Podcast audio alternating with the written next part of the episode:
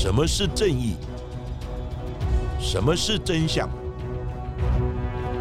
跟着台湾建士权威阿善师，重返那些离奇、轰动的命案现场，请听阿善师的见识实录。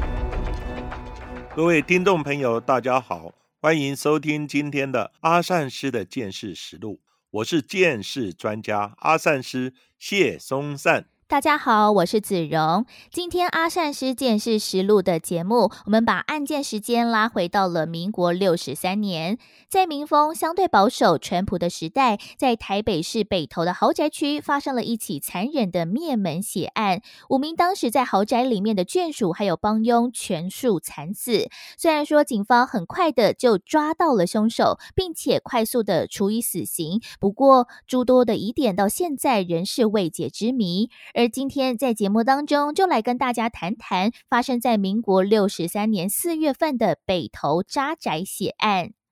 在整理这一起案件的内容的时候啊，也不免跟节目当中也曾经提到过的两大重大悬案，包括了刘邦有官邸血案，还有林宅血案拿出来比较，因为这几起案件的背后好像都有许多不能说的事情，或者是不能被曝光的压力。而这一起扎宅血案当中，被害者家属的反应也异常的冷静，也令人怀疑。虽然说这一起北投的扎宅血案当中有一位凶手落网，而且被判处死刑，不过在其中仍然有诸多与现场基证不吻合，或者是无法用逻辑来解释的地方。就连检察官在起诉书当中都指称说，有另外一名不详姓名之人共同犯案。但这一名不详姓名之人究竟是谁？是否真有其人呢？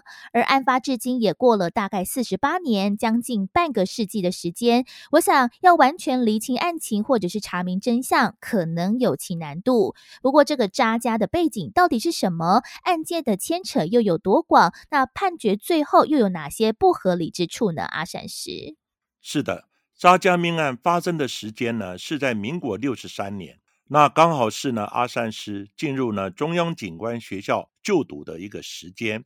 那在校的时间呢，其实我们也听闻到这个案件，因为呢这个案件非常的重大，那媒体也有多篇幅的报道。当时呢，因为还在就学的期间，所以呢就没有特别去了解这个案子整个一个办案的经过。那毕业之后呢，我也进入了台北市警察局刑警大队。刚好呢，也是扎家命案的一个管辖的单位。那事后呢，也听在建事组的学长呢谈起这个案子，他们说呢，现场有五名死者，而且呢，到处都是血迹斑斑，非常的残忍跟恐怖。那案发当时是戒严的时期，所以呢，案件发生之后呢，警察破案的压力呢也非常的大。而当时被害人的家属，他的关心也非比寻常。他具有呢一些情报的一些背景，所以呢案件的侦办呢也非常的谨慎与隐秘。那这起案件呢是发生在北投区翠岭路，占地呢将近有两百平两层楼的豪华洋房的现场里面。那这个豪宅呢不太平凡，光是呢这一条翠岭路，它就被北投的人称为是珠海特区，能在这里居住的非贵即富。大多呢是当年所称的万年国大代表，以及呢一线的政商名流。不过这里的豪宅呢，可能只是他们众多的房产之一。能够被称之为特区呢，就是因为这里不会停水，也不会停电，不会有嘈杂声音，路面呢绝对平整，而且呢治安非常的良好。不过却在民国六十三年四月二十七号的时候。出现了异常的现象，已经发生了重大的刑案。四月二十七号凌晨一点多的时候，整个社区呢突然无预警的大停电，而当时呢正逢第一次呢石油危机的时候，到处呢分区停电是属平常。不过在这特别的珠海特区，倒是第一次发生。虽然居民忐忑不安，但电不久之后就恢复了，所以呢也不以为意。不过到了早上七点，翠林路十五号这一栋豪宅的司机赵法志，他一如往常的到豪宅来接家里的少爷、小姐要到天母的美国学校来上课。不过呢，时间一到，却不见了三名小孩呢跑下楼。那司机赵法志他反而发现院子外面的铁闸门居然是没有关的，他觉得不太对劲，心想不妙，因此呢，他往里面一走，就发现了豪宅的大门也没有关，但是呢，里头呢却毫无动静。按照往例呢，家中的帮佣陈玉珍应该会帮孩子们呢准备便当以及书包。带他们下楼，目送他们上学，却不见陈玉珍的身影。司机推开门一看，不得了，发现了客厅有凌乱的模样呢，就察觉有异。他马上转身跑出豪宅，并请邻居帮忙报警。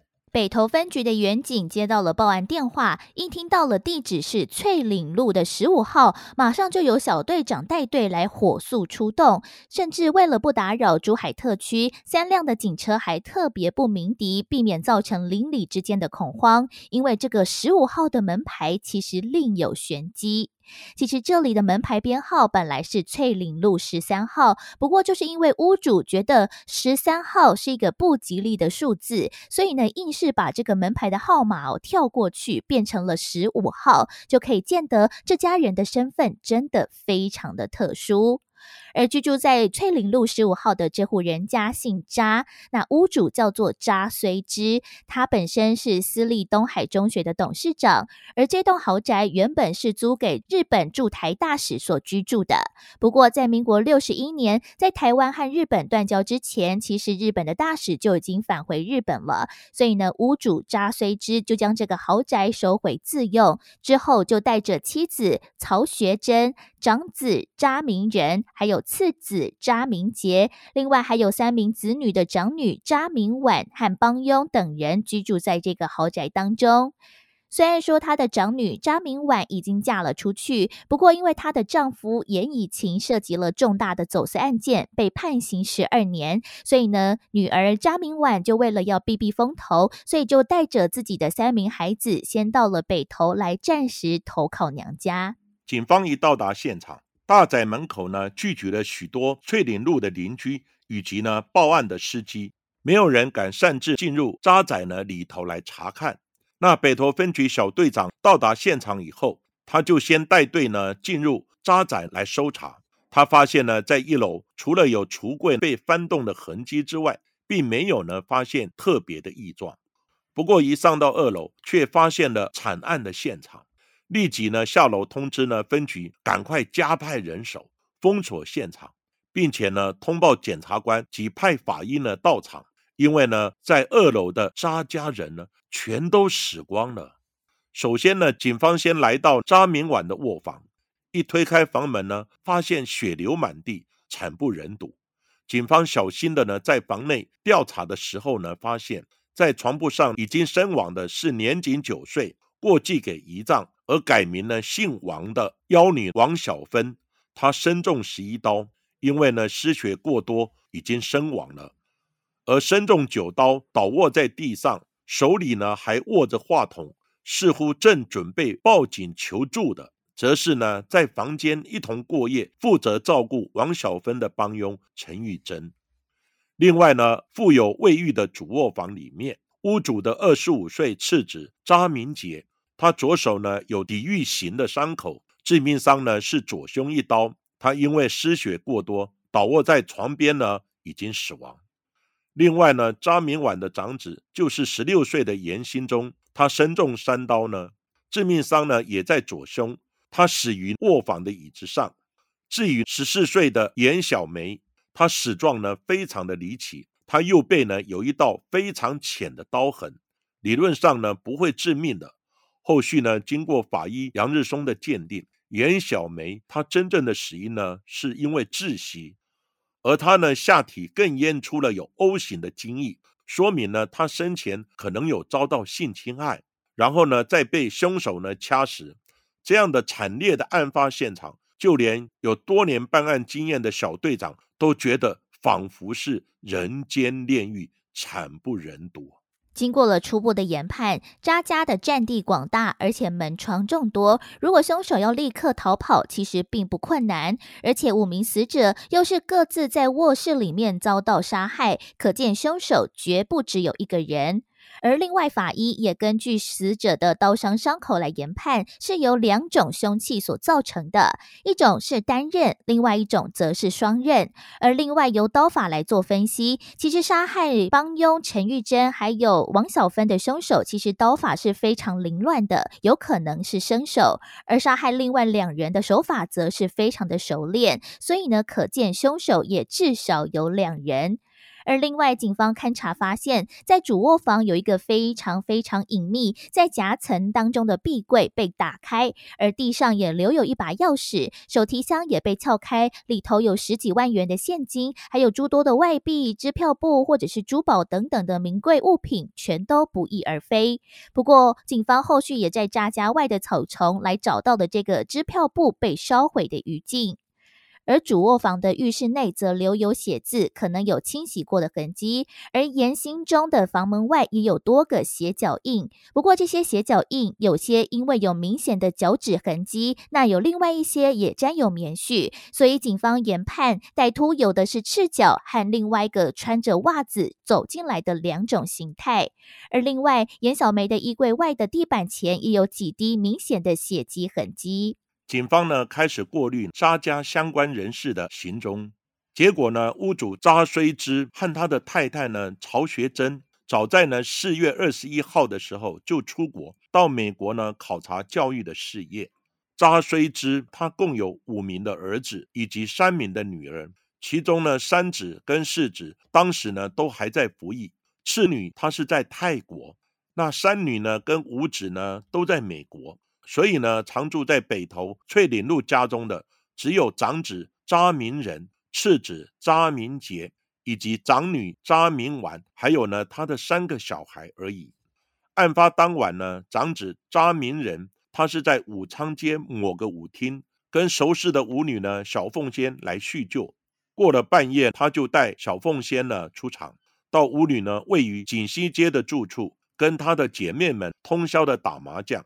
一直到四月二十七日的时候，早上八点钟，查明仁才接到警方的电话，得知噩耗，才赶回呢北投的家中。不过呢，长女查明婉她当晚究竟在哪里？警方呢并没有深入的追查，以及呢留下一些资料。不过呢，事后等查明婉赶到案发现场的时候，警方呢为了避免刺激他已经失去了三个小孩以及弟弟的。查明婉呢情绪崩溃，所以呢坚决不让他上到二楼的血案现场。不过查明婉他事后的沉默跟冷静的态度，反而呢更引人注意。就在这个时候，在美国的屋主扎虽之也接到警方的国际长途电话，他并承诺二十九号呢就会返台来配合警方的调查，安排呢家人的后事。不过呢，警察等了好几天。途中呢，也不断的打电话呢，催促他们夫妻呢，赶快的回国呢，来配合调查。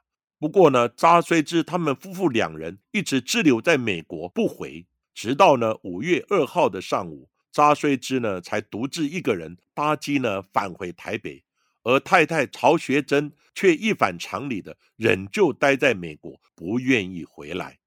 这起重大的灭门案件引起了检警的高度重视，随即就成立了专案小组来进行调查。不过，军统特务出身的时任台北市警局局长王鲁翘，他却巧妙的回避了专案小组召集人的身份还有责任，让当时时任的刑事局长黎俊厚来接下这起重任，来承担破案的压力。因为翠岭路十五号的屋主扎虽之，除了是东海中学的董事长之外，他的背景也是前军统局下的一个电讯情治人员。而来自世界各地的情报资讯，都要经过电讯人员的解密之后，才能往上级呈报。就可以知道，电讯人员其实掌握了非常多第一手不能说的秘密。而在民国五十一年所成立的这个东海中学，是由扎衰之还有一群在浙江同乡，他们在三重共同创办的。而第一任的校长，他曾经替国民党来训练青年特务，善于培养职业学生来渗透共产党，来取得重要的情资。不过，这种特务的教育方式和一般大众所需要的国民教育其实相差甚远。再加上了学校的董事们大多都是聘用自家人在校内担任要职，自肥严重，所以起初学校的发展并不顺利。后来几经改组，扎虽之才当上了董事长，并由扎家的长子扎明仁负责了东海中学的财务经营。那次子扎明杰则是负责了人事管理，长女扎明婉则是学校董事。一家人都靠着这个学校来吃穿，坐拥高薪，也享受着奢华的生活。而警方呢，根据案发主卧房里面的神秘夹层壁柜已经被打开。财物呢被窃取一空的状况来研判，凶手呢一定对渣家呢非常的熟悉，才能找到这个宝库，甚至于呢顺利的开启，而且呢狠心的杀人灭口。所以呢，当时警方就锁定应该是熟人所为，就从呢渣家亲密接触者开始调查。而一开始呢，也曾经怀疑一名呢李姓的前司机和刘姓的帮佣呢他们犯案。因为呢，之前两人曾经偷偷的交往，引起呢太太曹学珍的不满，那两人也先后离职。不过呢，经警方追查之后，并查无两人作案的可能性，所以呢，最后就将呢侦办的重点转向五名的死者当中人际交往最复杂的查明杰的身上。查明杰和哥哥查明仁，他们时常呢出没在赌场以及呢舞厅等声色场所。并且呢，结识非常多的三教九流的朋友。警方呢还发现张明杰跟一名同性别的男子过从甚密，似乎有不能说的一些故事。经过专案小组的追查，案发前一晚，就是四月二十六日晚上十点多的时候，张明杰与东海中学的副校长和市民学校的老师一起呢，在信义路的豆浆店来吃宵夜。到十一点的时候，张明杰独自驾驶一辆雪佛兰蓝色的轿车返回北投的家中，但检警呢在现场的时候，并没有看见了这辆蓝色的雪佛兰轿车，研判呢有可能被凶手开走了。好险，在当年这种进口的轿车并不普及，所以呢很快的就在宁夏路的地方呢被找到。这台雪佛兰呢已经没有油了。所以呢，被抛弃在路上。那上面呢，也找到一些可疑的指纹，以及呢一张中心桥的过桥的收据。有目击者也指认，他曾经看到呢有两名男子呢开的这台的轿车，他们呢把车停下之后就走进国生酒店。而警方研判呢，开车的这两人很可能就是凶手。没想到，警方迅速的在案发一周后的五月四号宣布破案，而这名嫌犯就是与查明杰过从甚密的彭碧成。警方前后多次约谈彭碧成，这也让敏锐的媒体嗅到了一些端倪。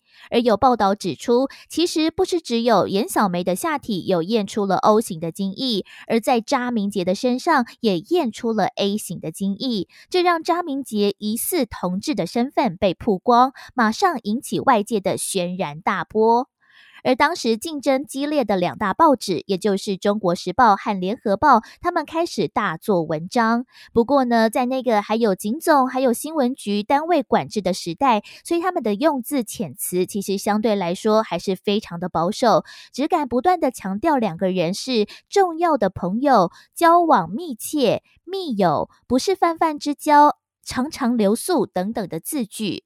不过，另外一个党外的报纸《自立晚报》就大胆了许多，直接刊登了同性恋的标题。那《自立晚报》也靠着这一系列辛辣的系列报道，赚到了非常多的声量。而官方的单位居然也放任不管，任其自由发展。而这名被指控的二十五岁彭碧成，他是与嘉明杰在服兵役的时候认识的。而扎家也表示，在放假的时候，扎明杰的确会带着彭碧成一起回家住。不过，在退役之后，扎家也搬了家，之后就不曾看到了彭碧成再度上门。而彭碧成并无前科，而且不烟不酒，半工半读。晚上他在商职进修，在白天则是担任计程车司机。警方先后的四次约谈，其实也没有发现任何的异状。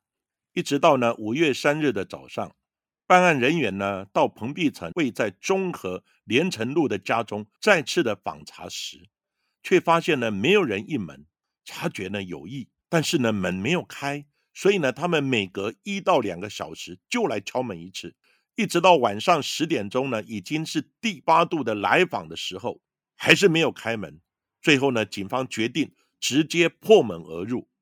那警察一进入屋内呢，发现屋里面没有人，但是呢，后门却开着。那现场的书桌上呢，遗留有一封的遗书，因此警方呢立刻扩大的搜寻，结果呢，在房屋后面的空地。找到了割腕又割喉的彭碧成，赶紧呢将他送往台大医院来急救。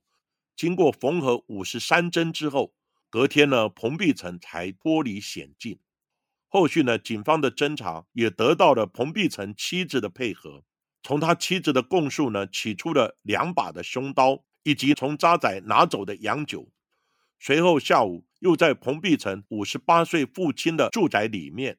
起出了渣家呢失窃的现款十二万元，以及呢港币四千五百元，还有呢日币一万多元等赃物。警方呢因此确定彭碧成涉案，宣布侦破渣仔灭门的血案。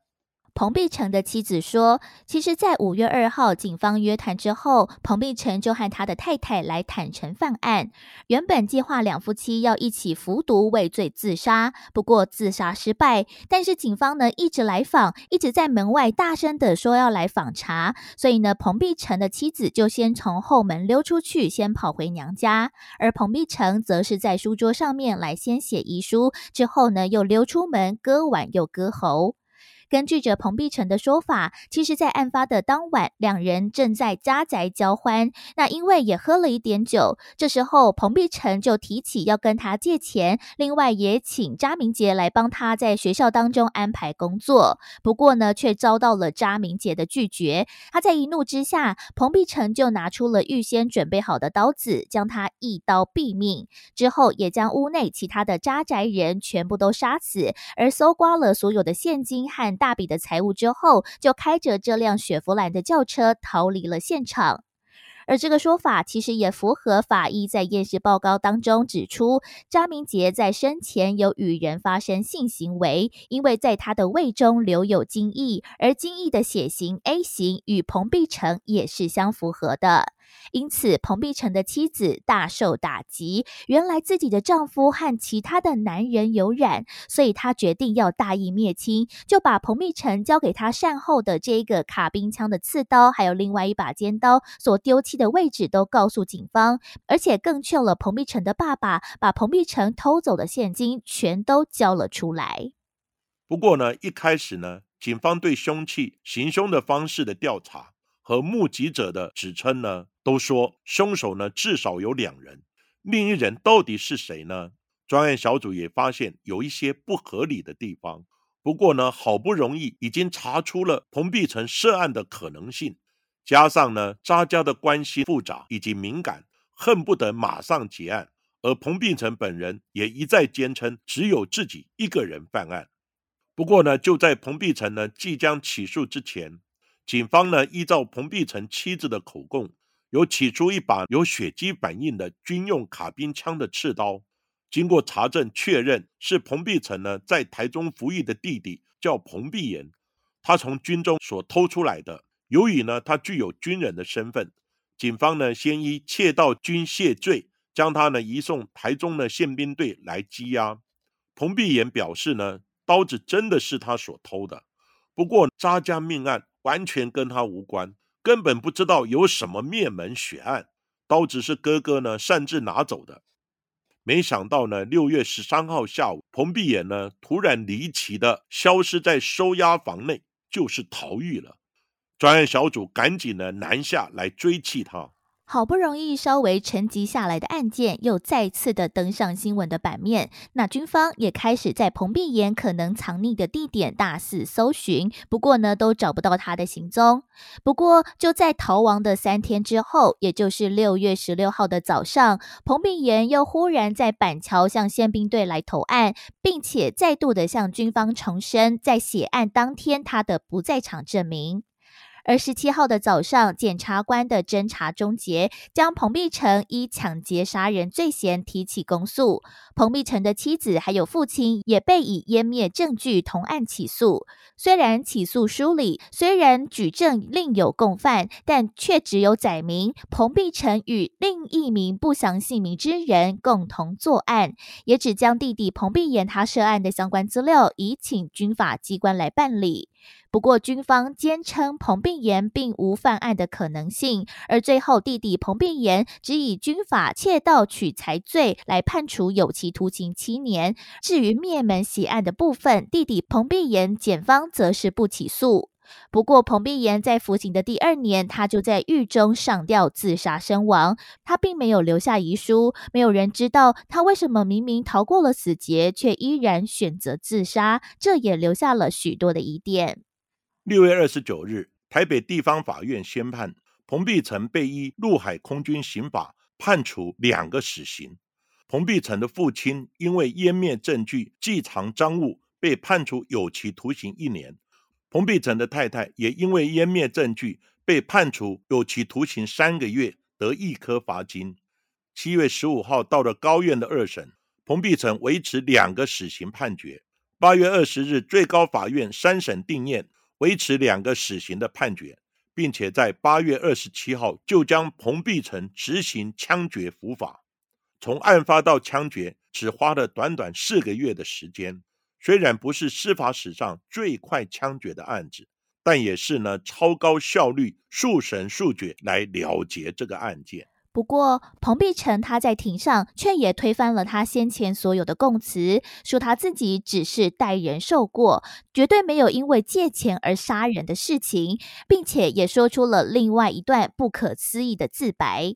他说，案发当晚，彭碧成来到了扎宅，先与扎明杰相处。不过呢，突然停电，这时候就有两名蒙面的男子闯了进来，先当场刺死了扎明杰。那彭碧成他也吓坏了，不断的跪地求饶，并且拿出证件来证明他并不是扎家人。所以这个蒙面人呢，就抄下了他的地址，还有他的姓名，并且威吓说他不准报警，否则就会到他们家来杀他。全家，而之后蒙面人又到了其他的房间，把其他所有扎宅的人一一杀害。不过，在血案过后，这名彭碧成他并没有马上离开，先到了其他房间一一查看，发现了共有五个人身亡之后，这时候他一时财迷心窍，所以才决定拿走了渣家的财物，还有日币啊、港币啊、硬件、珠宝，还有录音机等等的财物，并且全部的塞进了雪佛兰轿车的后车厢，分了三趟把这些东西分别载回了自己的家里，还有父亲的家中。而警方也确实在这两地查获到这一些的赃物。不过，彭碧成他宣称自己是没有携带刺刀或者是任何刀具的。但是，他的妻子在作证的时候，确实也说是彭碧成叫他把这两把刀子丢掉的。不过，在最后，无论是检察官或者是法庭，最后都没有采信彭碧成这套看似不合理的说法，最后还是认定他就是扎宅血案的凶手之一，并且判。判处死刑。其实阿善师呢，对于扎宅血案的看法是这样子：第一个呢，我认为彭碧成应该是有涉案，因为呢，第一个他也向太太承认，哦，案子呢是他做的，而且把刀子呢交给太太去毁灭证据。另外呢，他也从扎家呢带走了一些财物。一般来讲，彭碧成呢，如果是如他所说的。有两个蒙面的歹徒进入现场，那他呢也非常的紧张呢，及求饶。那在歹徒离开之后呢，他应该是赶快的报案，应该是没有时间再把现场的财物拿走以及车辆开走。另外呢，在现场沙明姐的胃内也找到了 A 型的精液，跟彭碧成也相符。另外呢，他在警方到家里面来敲门查证的时候，也到后面呢割腕及割喉自杀。如果你真的是无辜的，基本上也应该不用留下遗书呢及自杀。还有呢，现场有两个血脚印，那有一个呢是穿袜子的，另外一个是没有穿袜子的。那彭碧成他也说，他进到扎家的时候，他是穿着袜子，但是呢，警方并没有找到呢这个沾血的袜子到底是哪一双。另外呢，还有一位被害人呢，就是严小梅，她的下体内呢也找到了一个 O 型的精液。那这 O 型的精液呢，跟彭碧成 A 型以及彭碧炎，它也是 A 型，完全不一样。所以呢，这个 O 型以及呢另外一个赤脚印呢，到底是谁？所以这些呢，警方都应该呢予以厘清。还有现场开走的雪佛兰轿车里面。那警方呢也采到一些指纹，不过呢，据一些报道所称呢，指纹呢好像是到场处理的远景呢所遗留，但是呢，并没有交代里面到底有没有彭碧成的一些相关的基证。当然，在当时的警方的做法以及呢，建设的科技没有像今天那么进步，两者呢不能相提并论。不过呢，在这个案子里面。很重要的还是留下了一个很大的谜团，就是那一名呢不知名的人士。那阿三师也认为呢，这个案子应该是有共犯。那这个共犯呢，到底是不是彭碧成的弟弟彭碧炎呢，还是另有他人等等？警方呢也没有再进一步的查证及交代。另外呢，从被害人的刀伤及手法来研判。有一种呢，就是军用的刺刀是双刃的；另外一种是单刃的尖刀。那一个人呢，基本上不会带两种刀，还有刀法上面的差异呢。所以检察官及法官都认为这个案子有一名呢不明的共犯。那这个共犯到底是谁呢？阿三是认为应该呢再继续的加以查证，以给社会呢一个交代。那因为呢，这个案子在案发当时呢是戒严时期，而且呢，被害的家属他的身份特殊，关系良好，所以呢，警方呢在办案的时候压力也非常的大，甚至于呢非常的谨慎，连台北市警察局长呢也巧妙的回避参与办案。那警方呢也因为社会舆论的压力，所以呢赶快查到彭碧成涉案之后，就给予呢结案。另外，军方呢也尽量撇清了彭碧炎的涉案的状况，希望呢这个案件不要跟军方呢搭上一些连结，否则呢可能会有一些人呢受到影响跟处分。那这个案子呢，虽然彭碧成已经伏法了，不过另一名凶手到底是谁？从以上的基证呢，我们都可以了解，应该是有一名不明身份的人士。那这个人士呢，是不是彭碧成有所隐瞒？或是顾忌不愿意供述，那真的是不是有两名蒙面人呢？其实一二三次的经验呢，是可以从现场的脚印，还有呢现场的一些相关的基证，哦，来予以厘清。不过因为当时呢并没有 DNA，然后呢指纹的档案也没有电脑建档，所以呢跟今天的科技跟办案的手法不能相提并论。那今天呢，我们就以这个案子，我们来探讨，在当时呢，民国六十三年呢，距今有四十八年的那时候的办案的状况，跟办案的过程，跟警方的做法，跟现在呢，当然是不一样。不过呢，也给各位做一个参考。当然，有一些谜团呢，在当年没有解决的，那这些呢，也留下了一些遗憾，那就留给听众朋友呢，来自己想象的空间。